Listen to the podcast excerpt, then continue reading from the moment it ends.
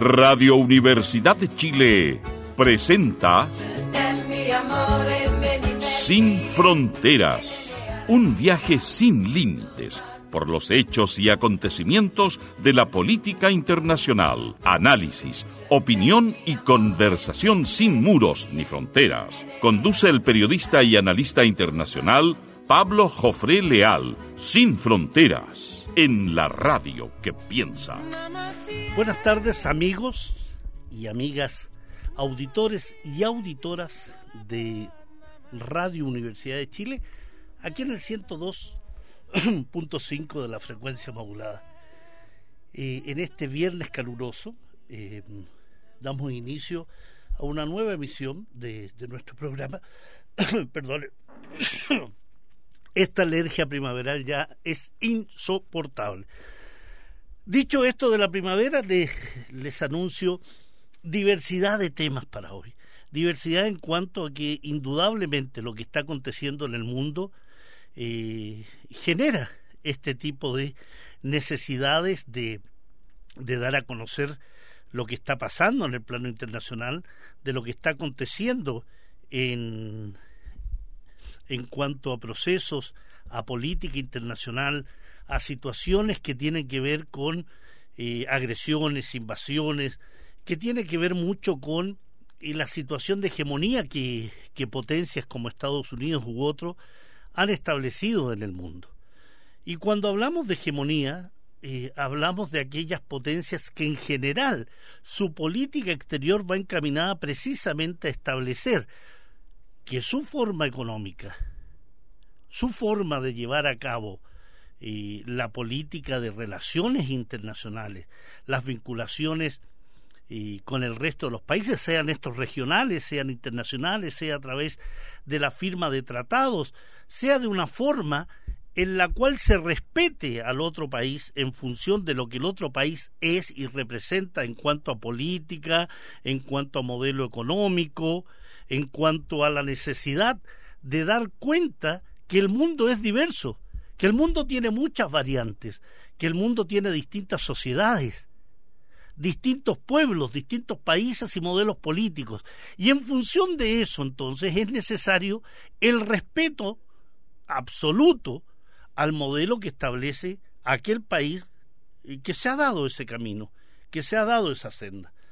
Y lo digo así porque en función de lo que está aconteciendo en el mundo, eh, se trata de imponer la unipolaridad, el modelo político y económico y social y cultural que esa potencia dominante quiere establecer. y eso trae problemas, trae problemas incluso para aquel eh, mandatario, ejecutivo, primer ministro, como quieran llamarle, que trata de imponer eso exteriormente, pero en el plano interno tiene dificultades propias en el campo político. Y es lo que está aconteciendo con Donald Trump en Estados Unidos, ¿no?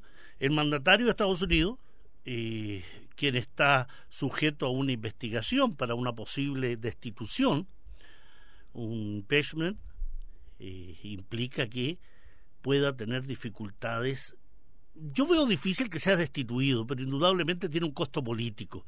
Y digo que es difícil en cuanto este mandatario cuenta con eh, el apoyo republicano. Esto está siendo encabezado más bien por políticos eh, demócratas, eh, encabezados por, por Nancy Pelosi, encabezado por Bernie Sanders, es decir, aquellos que de una u otra forma han tenido permanentemente una política de oposición a Donald Trump. Donald Trump ha asegurado que la investigación que se está llevando a cabo por un grupo de congresistas demócratas y que podría terminar en esta destitución eh, es simplemente un golpe de Estado. O sea, piensen bien lo que está diciendo Donald Trump. El proceso político que está llevando a cabo un grupo de parlamentarios demócratas contra el presidente norteamericano, para este refleja un golpe de Estado. Poco antes de emitir esta afirmación, dijo que su posible destitución podría dar lugar a una guerra civil. Es decir, el propio presidente norteamericano amenaza al resto de la sociedad diciendo, aquellos que ejecutan una política establecida por la propia Constitución, por las leyes del país que se supone el rige y respeta, podría significar un golpe de Estado. No contento con ello, dijo que ese proceso podría dar lugar a una guerra civil. Habría que entender ahí una guerra civil en qué contexto, en qué plano, de qué manera, quiénes la llevarían a cabo en Estados Unidos esa guerra civil, qué bando apoyaría a Donald Trump, los republicanos con el ejército, la Guardia Nacional, los Marines, quiénes apoyarían a quién. Un golpe de Estado y una guerra civil implica bandos contrarios, implica levantamiento social, implica levantamiento militar en, en otros casos. Eh, signa una política y una conducta y una manera de llevar a cabo la, la, política en el país de una forma tal que efectivamente se, y se dé cuenta de un freno a ese golpe de Estado, se evite una guerra civil o simplemente con palabras incendiarias como la de Donald Trump, se permite entonces la continuación de esta verbalización y llevarla al plano práctico. Las palabras de Donald Trump dice que como conozco más y más cada día, es decir, está en un proceso de aprendizaje permanente, estoy llegando a la conclusión eh, de que lo que sucede no es un juicio político, dice Trump. Dice que es un golpe de Estado destinado a arrebatar el poder al pueblo. Su voto, sus libertades, su segunda enmienda, recordemos el tema de armas, su religión, es decir, está advirtiendo que aquellos que encabezan este golpe de Estado tienen una religión distinta a la de Donald Trump. No creen en la libertad. Le quieren quitar su ejército, dice Donald Trump, su muro fronterizo y los derechos que Dios les otorgó como ciudadanos de los Estados Unidos. Es decir, el mesianismo en plenitud.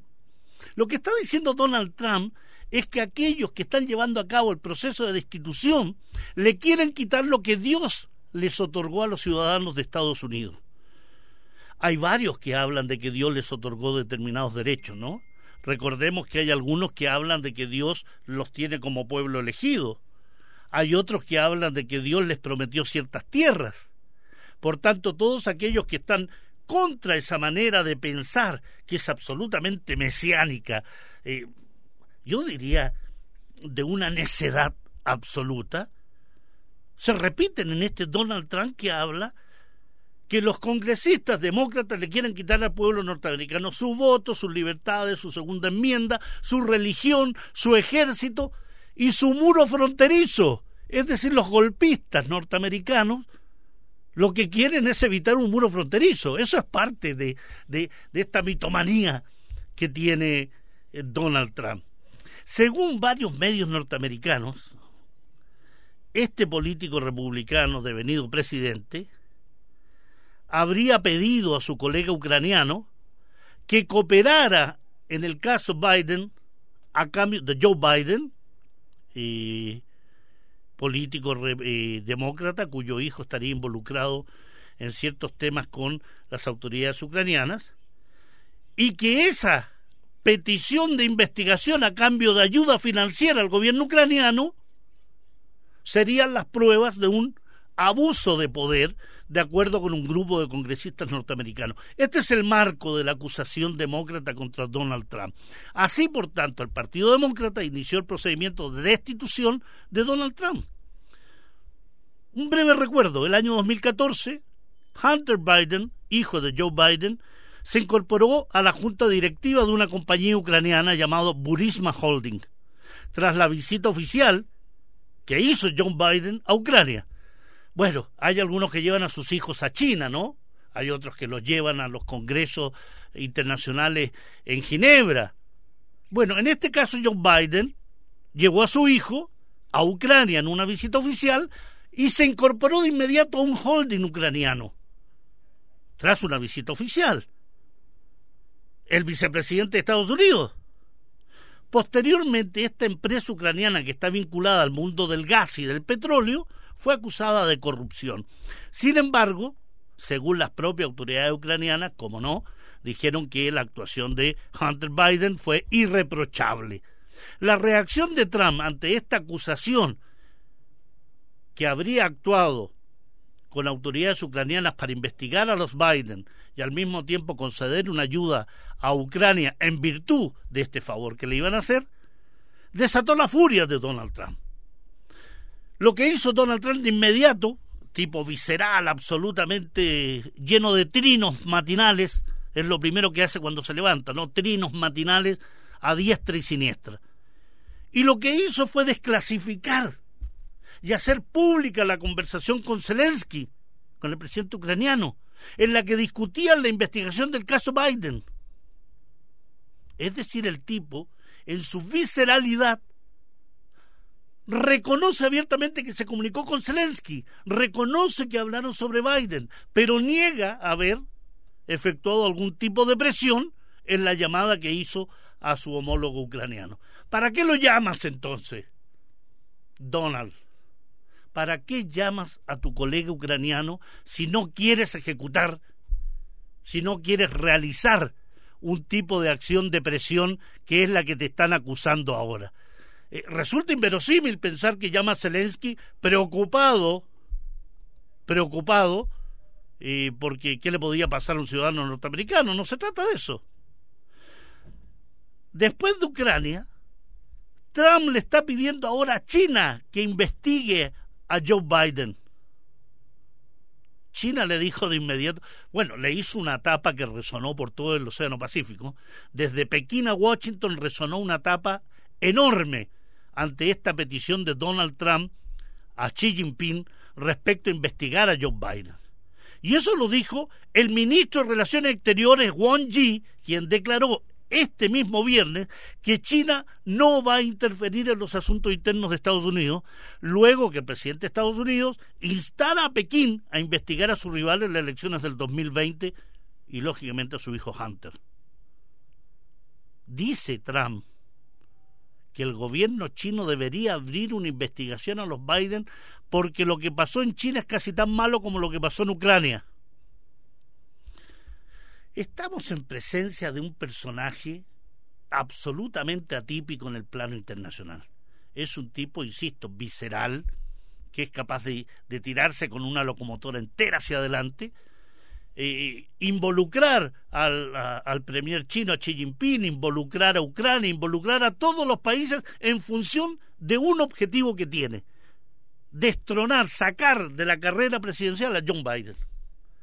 Entonces, estamos simplemente en manos de un tipo con un apetito de poder, con un apetito de hegemonía mundial eh, que lo desborda, que lo saca de sus cauces, que los hace cometer este tipo de errores. Es lo que llaman algunos periodistas noticia en desarrollo. ¿Mm? Va a seguir esto. Indudablemente hay muchos elementos que van a hacerse presentes, van a salir a relucir nuevas filtraciones, eh, falta que hablen los ucranianos, a ver si son capaces de levantarse en algún momento soberanamente respecto a Estados Unidos y no seguir dependiendo de la forma que son. Pero hay otro tipo tan impresentable como Donald Trump. Y digo impresentable por la trayectoria política que le conocemos en el último tiempo. Se trata del presidente de Ecuador, Lenin Moreno. Recordemos a ese Lenin Moreno, vicepresidente, el presidente Rafael Correa, eh, este político que asumió la presidencia eh, bajo el marco, los objetivos programáticos de Revolución Ciudadana, ¿no? Este presidente Lenin Moreno, que tuvo una vuelta de carnero que se vio hasta en el Polo Norte, una vuelta de carnero absoluta, es decir, de Revolución Ciudadana a aliado incondicional de Estados Unidos y de los más abyectos gobiernos ultraderechistas de América Latina. Amigo de Macri, de Bolsonaro, de Sebastián Piñera, de Iván Duque. Un personaje que se ha situado hoy contra Venezuela. Un personaje que ha renegado de cualquier pasado que tenga que ver con lo social, lo político, las luchas populares. Este personaje ha decretado el estado de excepción en su país ante las protestas sociales por el alza del combustible.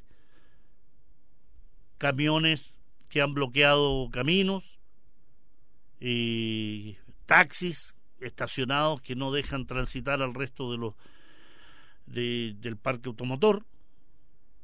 Todo a raíz, todo a raíz es un punto, en realidad hay una serie de elementos presentes, pero tras el anuncio presidencial de liberalizar y eliminar los subsidios de los combustibles y otras medidas económicas, y esto es lo interesante, estimados auditores y auditoras, otra serie de medidas económicas que fueron acordadas, más bien de acuerdo, más bien impuestas por el Fondo Monetario Internacional, que implica, por ejemplo, el despido de 10.000 funcionarios públicos, reducciones salariales, significa apretar el cinturón de todo lo que sea el gasto social, significa ajuste estructural, que son las recetas que el Fondo Monetario Internacional implementa y ordena implementar al conjunto de los países subdesarrollados, porque ninguna de estas medidas le funciona con los países desarrollados, porque no solo porque no las hace,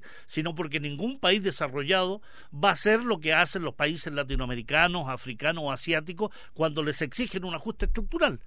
Vaya lo que pasa en los países europeos cuando se trata de implementar eso. Leas España, Grecia, Irlanda. Lo que sucede es un cataclismo, un movimiento telúrico tal que los gobiernos o caen o definitivamente aquellos que asumen el poder oponiéndose a esas medidas de ajuste terminan cediendo frente a la Unión Europea, frente al Fondo Monetario Internacional, frente al Banco Mundial. Miles de ciudadanos ecuatorianos en este momento están en las calles. Enfrentamientos, represión por parte de la policía,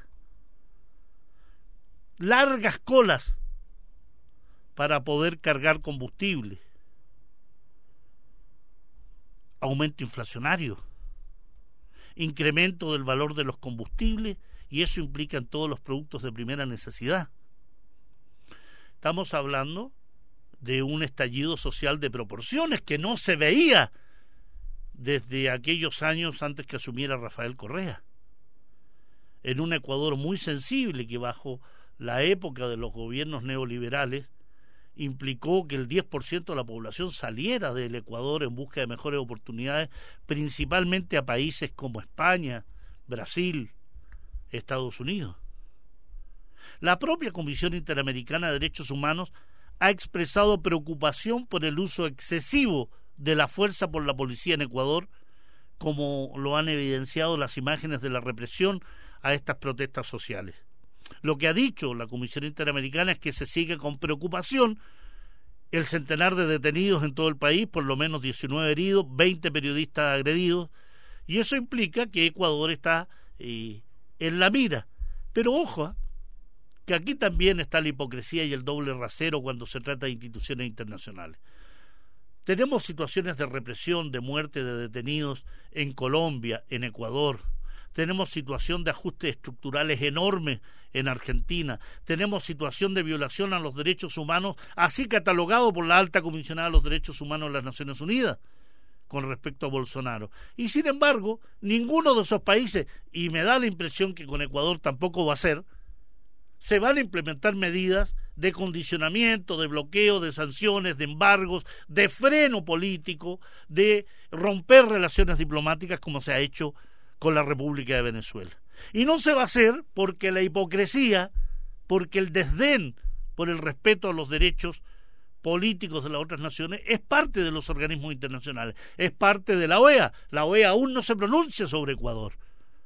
Pero a la primera de heridos y de detenidos en una marcha venezolana, sin duda que la OEA, con Almagro y todos los pertenecientes al Grupo de Lima, salen desaforados a gritar dictador, dictadura, corrupción y todo lo que se le ocurre respecto a Venezuela. Sin embargo, otros países no se tocan.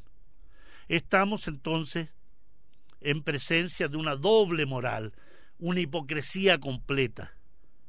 Compórtate, OEA, Comisión Interamericana de Derechos Humanos, Alta Comisionada de las Naciones Unidas para los Derechos Humanos, compórtense de una forma que sea equilibrada, igualitaria, donde podamos visualizar que el trabajo que realizan no está sujeto a las presiones políticas de Washington, que no está sujeto a las presiones políticas de la Unión Europea, que no está sujeto a lo que diga Piñera, Duque, Macri, Bolsonaro o en este caso Lenin Moreno. La madre del Cordero está que todo lo que está implementando Lenin Moreno hoy obedece a la petición de un apoyo financiero de seis mil millones de dólares para los próximos tres años, que es parte de un conjunto, de un paquete financiero que el Fondo Monetario Internacional, junto al Banco Interamericano de Desarrollo, el Banco de Desarrollo de América Latina y el Banco Mundial, le van a proporcionar al gobierno ecuatoriano. Y recordemos un punto muy importante. Moreno ganó las elecciones presidenciales con la promesa de mantener la política de bienestar social de quien lo antecedía, de Rafael Correa, en el movimiento Alianza País. Pero tras asumir el cargo, se dio vuelta la chaqueta y la silla de ruedas que portaba partió rauda más camino a Washington que a los países latinoamericanos y a su propia sociedad.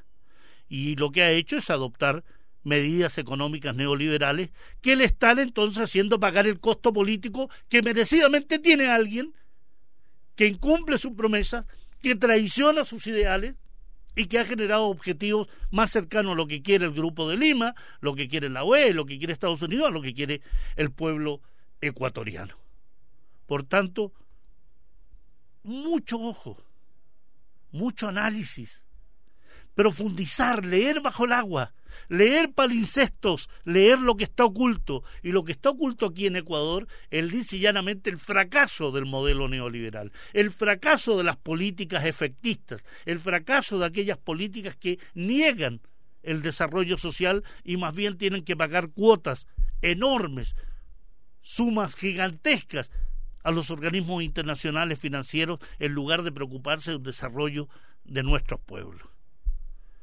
Hablando hablando de hipocresía, y dedicar estos últimos minutos de este primer bloque para introducir el tema, hablando de hipocresía y hablando de doble rasero, existe un organismo en América Latina que se llama la Organización de Estados Americanos, OEA, una organización que a lo largo de la historia se ha empeñado en demostrar que la unión de la derecha en Latinoamérica, la unión de los terratenientes, la unión de los poderes económicos, de los grupos financieros y las transnacionales, tiene su brazo político. La OEA es el brazo político de los dueños de América Latina. La OEA es el brazo político de los grupos económicos chilenos, argentinos, brasileños. La OEA es lisa un instrumento de perversión, de represión, de apoyo efectivo político para los afanes hegemónicos de Estados Unidos y de sus aliados incondicionales. Venezuela, un país que ha sido sometido desde el momento mismo del triunfo del comandante Hugo Chávez Frías allá en el año 98 hasta la actualidad con el gobierno de Nicolás Maduro Moro, ha sido sometido a las sanciones más severas, a la conducta internacional de irrespeto a los derechos y a la autodeterminación y la soberanía de Venezuela. Y lo último que se ha visto es que el Tratado Interamericano de Asistencia Recíproca, el TIAR o ex Tratado de Río, pretende ser impulsado y llevado a cabo precisamente contra Venezuela. A la vuelta de, de nuestro, de nuestro cese musical hablaremos más sobre este tema. Los dejo con Soledad Bravo y uno de esos temas hermosos que nos da esta música venezolana.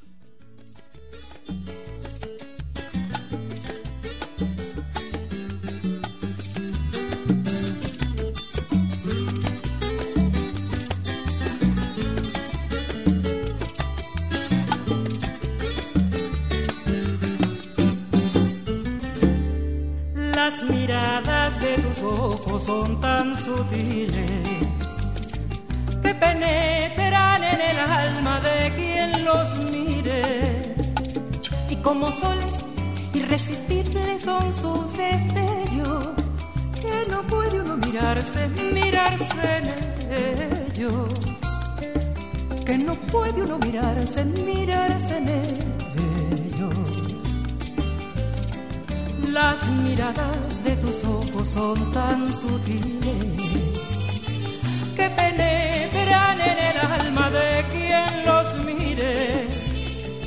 como soles irresistibles son sus destellos, que no puede uno mirarse, mirarse de ellos. Que no puede uno mirarse, mirarse en ellos. Y como sabes que tus miradas tienen hechizos miras con imprudencia y maleficio. Ay, no me mires los ojos porque no quiero que tu mirada penetrante me Sin fronteras. Un viaje sin límites por los hechos y acontecimientos de la política internacional. Soledad Bravo, con, ¿cuál es el nombre, Francisco? jornada melancólica?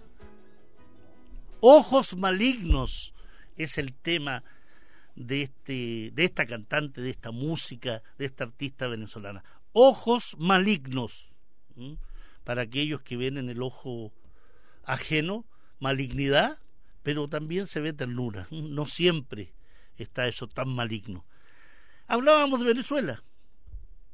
Una Venezuela que ha instado al Consejo de Seguridad de la ONU a rechazar el intento de Estados Unidos, de Washington, de Donald Trump, los halcones de ese país y otros 10 países latinoamericanos de usar el TIAR, el Tratado Interamericano de Asistencia Recíproca, contra eh, esta nación bolivariana.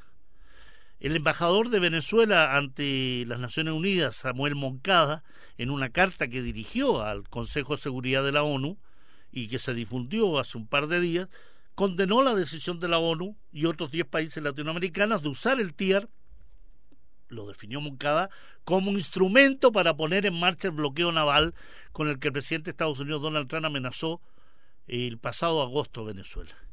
¿Se imaginan ustedes lo peligroso que va a resultar si es que se llega a implementar un bloqueo naval contra Venezuela? ¿Quién va a participar de ese bloqueo naval? Las fuerzas navales colombianas, las de Guyana, o algunos de estos otros 11 países, ¿no? Argentina, Argentina va a mandar barcos, Brasil, Chile, Colombia, El Salvador, Estados Unidos, Guatemala, Haití, Honduras, República Dominicana. Paraguay no tiene barcos, indudablemente, porque es un país mediterráneo, pero ¿qué va a mandar? Pequeñas lanchas que se van por el río Paraguay y van a salir por el río Uruguay y luego por La Plata hacia el norte. ¿Qué pretenden? ¿Qué pretenden con esta imposición y esta amenaza? Lo que destacó Moncada es que el 11 de septiembre estos 11 países del continente americano, los reitero, Argentina, Mauricio Macri, Brasil, Bolsonaro, Chile, Sebastián Piñera, Colombia, que ya sabemos a Iván Duque ahí, Estados Unidos, Donald Trump, los países como República Dominicana, Paraguay, Honduras, Haití, Guatemala. ¿Qué hacen ahí? ¿Qué hace cada uno de esos países tratando de virtuar el derecho soberano del pueblo venezolano a darse el modelo político que desee? Aquí se ha convocado a una reunión sobre el TIAR y a decisiones del TIAR bajo el argumento que la actual situación en Venezuela tiene consecuencias desestabilizadoras y representa una amenaza para la paz y la seguridad en el hemisferio. Falsedad absoluta, tú no puedes convocar al TIAR bajo dos supuestos falsos. ¿A quién desestabiliza Venezuela? ¿A quién amenaza Venezuela en el plano de la seguridad y la paz hemisférica? El verdadero objetivo de Estados Unidos aquí y de otros países, entre ellos Chile, con Sebastián Piñera, con Teodoro Rivera como canciller y todos aquellos políticos que se suman entusiastas a atacar a Venezuela, es simplemente amenazar con recurrir al uso de la fuerza para derrocar un gobierno legítimo, un gobierno constitucional, con la claridad de instalar allí a un títere, a un muñecote que les pueda proporcionar acceso a las riquezas que tiene Venezuela. Por tanto, la República Bolivariana de Venezuela ha hecho un llamado al Consejo de Seguridad a que reafirme su autoridad en el caso de la manipulación ilegal del Tratado Interamericano de Asistencia Recíproca. Y nos vamos a adentrar en el por qué es una ilegalidad. Porque aquí es un pretexto para utilizar la fuerza contra Venezuela. Primero porque Venezuela no forma parte del TIAR, se retiró bajo el gobierno de Hugo Chávez Frías, no pertenece a un tratado, por tanto no le puedes aplicar un tratado del cual no forma parte y que tiene por esencia la defensa de los Estados miembros de ese tratado. El TIER, o también conocido como Tratado de Río, fue constituido en el año 1947 en plena Guerra Fría. Y entre otros aspectos, contempla que un ataque armado por cualquier Estado contra un país americano será considerado un ataque contra todos los países americanos. ¿Venezuela ha atacado a algún país americano? Caracas, el gobierno caraqueño, el gobierno venezolano, se retiró del pacto en su momento al considerar que ha servido para justificar intervenciones militares. Pero uno de los personajes más abyectos, yo diría un personaje caricaturesco como Juan Guaidó, autoproclamado presidente interino de la República Bolivariana, convocó la reincorporación de Venezuela al TIAR, pero el Tribunal Supremo de Justicia venezolano rechazó la demanda. Es decir, Juan Guaidó se ha preocupado todos estos meses, este año que lleva en su autoproclamada presidencia artificiosa, surrealista y en las nubes, eh, simplemente a pedir la intervención militar contra su país. Cualquier persona en cualquier parte del mundo que solicita la intervención militar extranjera contra su país sería calificado un traidor, sería juzgado, sería llevado a tribunales por traidor. Y en tiempos de guerra, un juicio sumario y fusilado de inmediato, en cualquier país del mundo, el que quieran. En Suiza, tomen Suiza si quieren un ciudadano suizo que llama a la intervención militar de Alemania, de Italia, de Austria y otro para derribar un gobierno. ¿Creen que ese suizo lo van a dejar pasearse por el lago Como, por el lago Lugano, pasear hacia, hacia San Galen, irse a Ginebra? Lo detienen y lo llevan a una cárcel y lo secan en la cárcel por traidor. Juan Guaidó se pasea por el mundo traicionando a Venezuela. Y es aplaudido por una camada de traidores elegidos presidente en América Latina. Piñera, Macri, Bolsonaro, Lenin Moreno, cualquiera de ellos se reúne con Guaidó y sus representantes como si se tratara de una figura carismática, histórica. La historia los va a juzgar a cada uno de ustedes. La historia los va a señalar como lo que son, una tropa de traidores contra los pueblos latinoamericanos, contra sus propias sociedades. Invocar el TIER es un acto de rebelión contra el sistema de las Naciones Unidas. Conversaba yo con un venezolano amigo, un señor al cual respeto mucho, eh, que me decía que refugiarse en dispositivos previstos en el Tratado Interamericano de Asistencia Recíproca para preparar y ejecutar una agresión militar contra Venezuela, lo que hace es subvertir el sistema de organización de las Naciones Unidas en la solución de los conflictos internacionales. Lo que hace el TIAR es suplantar a la ONU. Eso es lo que quiere el mundo, que cualquier tratado de asistencia suplante lo que los países se dieron a partir del año 45, que lo digan entonces, que Sebastián Piñera con su eh, verborreica actuación permanente salga y diga no queremos la ONU, queremos el TIAR, no queremos la ONU, queremos el Grupo de Lima que salga y lo diga, o Teodoro Rivera, su canciller. Pero no sigan con este circo, no sigan con este circo mediático, político, vergonzoso, pero sobre todo cruel contra la población venezolana, que es la que sufre los ataques de estos gobiernos absolutamente genuflexos, de estos gobiernos absolutamente arrodillados y sometidos a Estados Unidos. Es una vergüenza escuchar al presidente chileno en los foros internacionales atacando Venezuela. Es una vergüenza escuchar a Iván Duque en la Asamblea General de las Naciones Unidas mintiendo como mintió respecto a fotografías falsas relacionadas con la guerrilla colombiana y Venezuela. Da vergüenza escuchar a Bolsonaro y sus ataques permanentes contra Michelle Bachelet, contra el mundo, contra las mujeres, contra los animales, contra las amazonas. ¡Ay! Es vergonzoso. Como vergonzoso es escuchar a Mauricio Macri decir que en un segundo gobierno sí Argentina va a tener una mejor situación económica. Ya jodiste Argentina, lo jodiste durante cuatro años y quieres otros cuatro años para seguir llevándotelo a la casa subirlo a una carretilla y llevarte el país para la casa. Ya te lo llevaste con tus amigos. Es vergonzoso que cada uno de estos gobernantes traten de evitar el juicio que tendríamos que hacerlos como ciudadanos por sus malos gobiernos tratando de atacar a Venezuela. Ningún tratado puede sobreponerse a los principios, propósitos y métodos establecidos practicados y aceptados universalmente y que están contenidos en la Carta de la Organización de las Naciones Unidas.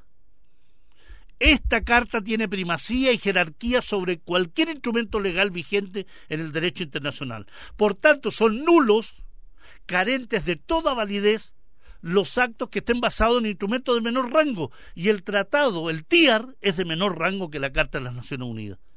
Eso es básico, señor Piñera. Eso es básico, señor Teodoro Rivera. Eso es básico, señores parlamentarios que se llenan la boca permanentemente contra Venezuela. Solo el Consejo de Seguridad puede dictar medidas o acciones contra un país una vez que el Consejo de Seguridad constate y determine la existencia de una situación que constituye una amenaza a la paz, o un quebrantamiento de esta, o la existencia de un acto de agresión, que está contenido en el capítulo 7 de la Carta de las Naciones Unidas. Estúdiese la Carta de las Naciones Unidas, señor Piñera, señor Teodoro Rivera y todos los parlamentarios que se suman entusiastas a los actos de agresión contra Venezuela. Las eventuales medidas que con exclusividad el Consejo de Seguridad puede implementar incluyen una serie de medidas, ¿no? Interrupción de las relaciones económicas, comunicaciones, diplomática, castigos, bloqueos, sanciones. Eso lo establece el Consejo de Seguridad como medida extrema podría establecer el uso y el recurso de la fuerza, que sólo puede ser decidido, ordenado y dispuesto por el propio Consejo de Seguridad, pero sin sobrepasar los límites y los objetivos indicados en la propia autorización. Leas el artículo 42 de la Carta de las Naciones Unidas, señor Piñera, señor Teodoro Rivera y todos los parlamentarios que se han ensañado contra Venezuela incluyendo los medios de información que repiten entusiasta toda bobería que sale de la Cancillería chilena. Resulta claro que las obligaciones de los Estados miembros de la ONU, establecidas en la propia Carta de las Naciones Unidas, prevalecen sobre aquellas obligaciones contenidas en cualquier otro tratado. Leas el artículo 103 de la Carta de las Naciones Unidas, señor Piñera, señor Teodoro Rivera, y esa cafia de parlamentarios y de medios de información que se han dedicado a atacar a Venezuela. Ellas son la fuente principal de donde dimanan las normas del derecho internacional. La maquinada y solicitada intervención armada con fines humanitarios constituye un camino estrecho, peligroso, un subterfugio que procura proteger supuestamente a las víctimas de violaciones de los derechos humanos, pero en realidad lo que pretende es lisa llanamente ocupar y transformar a Venezuela en una colonia norteamericana. El Tratado Interamericano de Asistencia Recíproca ha perdido toda pertinencia si es que alguna vez la tuvo. El que un grupo de estados decida unilateralmente una acción militar contra Venezuela basado en el TIAR, insisto, suplanta el mecanismo de seguridad colectiva establecido en la Carta de las Naciones Unidas. Eso usted lo sabe, señor Piñera. Eso usted lo sabe, señor Teodoro Rivera. Eso lo sabe la Comisión de Relaciones Exteriores de la Cámara de Diputados. Y si no lo sabe, ¿por qué están ahí? ¿Por qué hacen un trabajo errado, erróneo, interesado y absolutamente vil. Aprendan a hacer su trabajo, pero sobre todo actúen con decencia, con moralidad, con ética. El único que constituye una amenaza seria y quebrantamiento a la paz es lo que Colombia, Chile, Brasil, Argentina, Ecuador, El Salvador, Guatemala Haití, República Dominicana, pretenden hacer contra Venezuela. Eso sí subvierte el orden internacional, eso sí es peligroso. Y deberían aprender entonces no solo las normas internacionales, sino que un poco de decencia, de no seguir sometidos en forma indigna a lo que viene desde Washington, a lo que viene desde la Unión Europea, o lo que establecen en sus grupos privados de juergas y francachelas cuando se reúne el grupo de Lima. ¿Hasta cuándo nuestras sociedades tienen que soportar a gobiernos espurios, a gobiernos de esta calaña, a esta cafia de parlamentarios, de políticos, de mandatarios, de medios de información absolutamente indignos? ¿Hasta cuándo? Sería la pregunta, ¿no? Respondámosla en algún momento. Irak, saltamos el Atlántico y nos vamos a Oriente Medio, nos vamos a Irak, un país en el centro, en el epicentro de la inestabilidad regional, un país sometido desde el año 2003 a una agresión, a una invasión por parte de Estados Unidos, por parte de Gran Bretaña y socios occidentales, un país que bajo el argumento de la guerra contra el terror y tratando de descubrir armas de destrucción masiva que nunca fueron halladas, ha sido invadida ya por 16 años por parte de fuerzas occidentales tratando de fragmentarla, de balcanizarla, de dividirla en una zona sunita, una zona chiita y una zona kurda. Porque claro, dividir es reinar para estas potencias hegemónicas y así apoderarse de mejor forma de los riquísimos pozos petrolíferos y gas que tiene este país de Oriente Medio. Este Irak que tanto ha sufrido, este Irak que ya tuvo una guerra el año 1991, cuando también fue invadida por una coalición internacional. Este mismo Irak que bajo Saddam Hussein invadió la República Islámica de Irán el año 80 hasta el año 1988. Un Irak que lleva 40 años en guerra con una población sometida a la corrupción, al abuso policial, una población sometida a presiones internacionales, a invasiones, a agresiones, a muerte, a destrucción. Un millón de muertos entre el año 2003 y la fecha. No estoy contando los que hubo entre el año 91 y el 2003. Y ahora, por tercer día consecutivo, varias manifestaciones y han sido duramente reprimidas en Irak. Ya se habla de medio centenar de muertos entre los manifestantes y un par de muertos en las filas de la policía. Eh, en manifestaciones que se están dando principalmente en la, en la provincia de, de Dikar y en Bagdad, la capital. ¿no? Los manifestantes protestan contra el desempleo, un desempleo que afecta al 25% de la juventud iraquí, que ya de por sí es una población extremadamente joven, pero también contra la enorme corrupción existente en las nuevas instituciones políticas. Instituciones políticas que, ojo, han sido preparadas, armadas y que han sido puestas en ejercicio precisamente por aquellos que lo invadieron. Eh, las instituciones políticas iraquíes están basadas en el modelo occidental y en ese bagaje de enseñanza, sin duda han aprendido una de las principales características, la corrupción extrema, ¿no? Y las manifestaciones que coinciden con el primer año de la llegada al poder de Abdel Abdelmadi al cargo de primer ministro, pero también está con y concordante con una actividad importantísima que se viene en unos días más, que es el peregrinaje chiita a la ciudad de Karbala, eh, que es una ciudad religiosa, es la ciudad donde se realizó la batalla, se llevó a cabo la batalla Karbala a fines del, siglo VII, donde el imán Hussein fue martirizado y significa para el mundo chiita una, una conmemoración importantísima de enorme valor eh, simbólico y de enorme valor por lo que significa el martirio del imán Hussein en la lucha contra la opresión, la injusticia, contra los gobiernos corruptos. Eh, de ahí que se esté pensando seriamente y creo que el estudio de estas manifestaciones puede demostrar que sí, sí, sí, hay mucha, mucho de verdad en, en estas manifestaciones que piden empleo para una juventud que no ve futuro, eh, que ve castigo también a los corruptos, pero que también eh, hay que tener mucho ojo a la hora de la manipulación porque eh, en vísperas de la conmemoración del Día de Arbaín, eh, sin duda podemos estar en, en, camino de una, de una rebelión que puede tener manos occidentales detrás, manos de Arabia Saudí, manos israelí. No hay nunca que descartar la perversidad de esta triada de por sí perversa que está conformada por, por conceptos que para algunos no les gusta mucho nombrarlos, ¿no? Les, suena como a pasado, pero tan presente, ¿no? Eh, uno que se llama imperialismo, representado por Estados Unidos, el sionismo representado por Israel y el wahabismo representado por la monarquía saudí, por la Casa al Saud.